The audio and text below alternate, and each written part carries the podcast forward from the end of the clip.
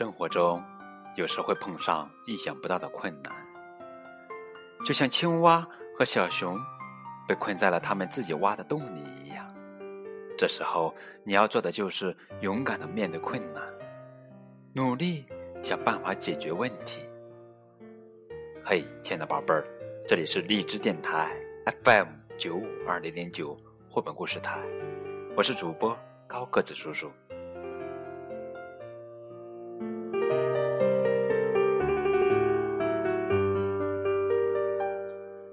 今天给你们讲的绘本故事名叫做《弗洛格找宝藏》，这是马克思·维尔修斯文图，由易清翻译的作品。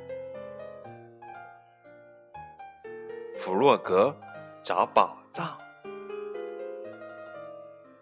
我们快点吃早餐吧，小熊。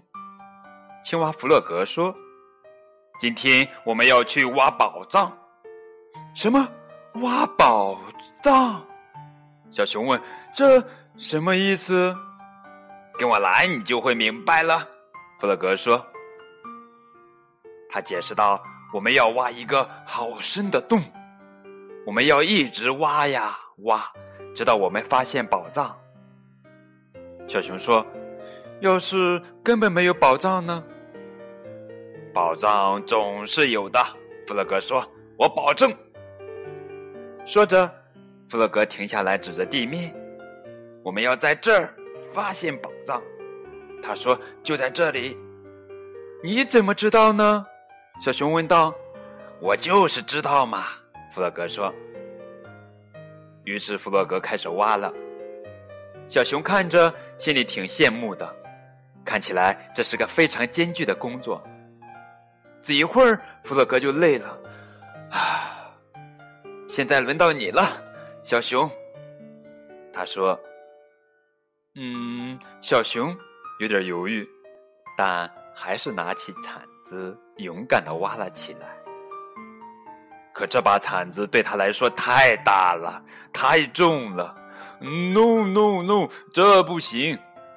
过了一会儿，弗洛格说：“照这样的速度，我们永远也找不到宝藏。还是给我吧。”就这样。小熊看着弗洛格挖，他挖得越来越深，越来越深，小熊几乎看不见他了。弗洛格，小熊叫道：“有宝藏吗？”“不，还没有。”弗洛格的声音从下面远远的地方传上来：“小心点儿，小熊，一块石头来了。”但是小熊听不清，他把身子。探到洞口，然后，他掉进去了。他们坐在深深的黑暗的洞里。小熊说：“我饿了，我想回家。”弗洛格平静地说：“我们不能，这个洞太深了，我们爬不出去，我们被困住了。”小熊开始哭了。我们不会永远在这里吗？他哭着说：“ 我再也不能和老鼠去钓鱼了。还有，野兔会多么想念我呀！”弗洛格也吓坏了，他不知道怎么去安慰小熊。勇敢些，小熊，他说：“我们来呼救吧，一定会有人听见的。”就这样，他们喊呀叫呀。救命呀！救命！救命呀！但是没有人来。接着，弗洛格有了个新主意：“我们来唱歌吧。”他说：“让我们来唱歌，坐在洞里的歌，鼓励自己。”这时候，月亮慢慢升上来了，夜晚来临了。弗洛格和小熊唱了又唱。直到他们都累了，睡着了。虽然他们离自己那温暖的小床那么遥远。第二天一大早，小鸭出来散步时，经过了一个大土堆。嗯，他叫道：“多奇怪呀！昨天这里还没有这个土堆呢。”然后他看见了那个洞，就去把小猪找来了。小猪趴在洞口，朝下面喊道：“喂，有谁在里面吗？”“我们，我们在里面。”弗洛格和小熊一起叫起来：“是我们，弗洛格和小熊，我们出不去了。”我想，我们应该去把老鼠叫来。”小猪说。小鸭赶快跑出去了，一面用最大的声音尖叫着：“老鼠，老鼠，快来呀！弗洛格和小熊被困在一个洞里了，他们出不来了。”老鼠知道应该怎么做。他从谷仓里扛来了一架梯子，和小鸭一起飞快的来到了事故现场。老鼠把梯子放到洞里去，哦，这个洞真深呀！梯子一下子就看不见了。大家叫着：“爬上来，小熊！”还有弗洛格，你要跟着爬上来，不要害怕，我们会帮助你们出来的。小熊非常小心的开始爬梯子。当他接近洞口时，朋友们把他拉到了安全的地方。接下来该弗洛格了。看到弗洛格的头出现在地面上，每个人都欢呼了起来。当老鼠帮弗洛格爬出洞时，哦，大家高兴的大叫。可是你们到底在下面做什么呢？野兔焦急的问道。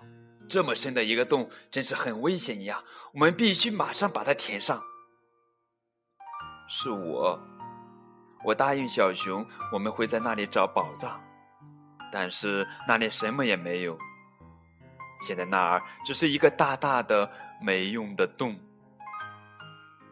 这是我的错，弗洛格失望的说。啊！但是你们发现了宝藏。老鼠严肃地说：“他蹲下来捡起了旁边地上的一块石头，这块石头有一千多万年了。”老鼠用袖子不停地擦石头，直到它发出了闪亮的光彩。然后他把石头递给了弗洛格。弗洛格简直不相信自己的眼睛，高兴地笑开了花。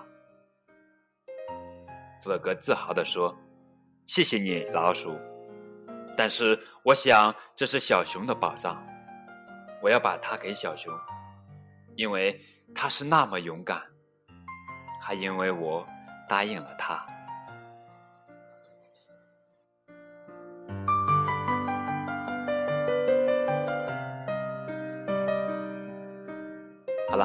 这就是本期的绘本故事《弗洛格找宝藏》。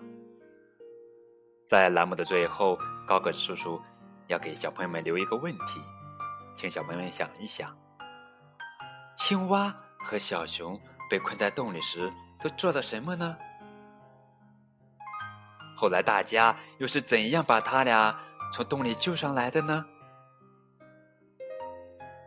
小朋友们可以将答案通过微信的方式发给高个子叔叔，好吧？再见。